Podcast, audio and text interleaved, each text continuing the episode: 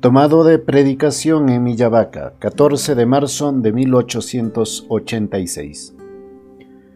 Armémonos contra las tentaciones como lo hizo Jesús, es decir, con la mortificación, el recogimiento y la oración. Cuando el demonio nos tienta, llamemos enseguida el nombre de Jesús. La invocación confiada de este nombre bastará para correrlo. En las tentaciones jamás se debe llegar a discutir con el demonio, porque se corre el peligro de caer en sus trampas. El pontífice San León dice que en el tiempo de Cuaresma debemos reforzarnos lo suficiente como para vencer las tentaciones durante todo el año.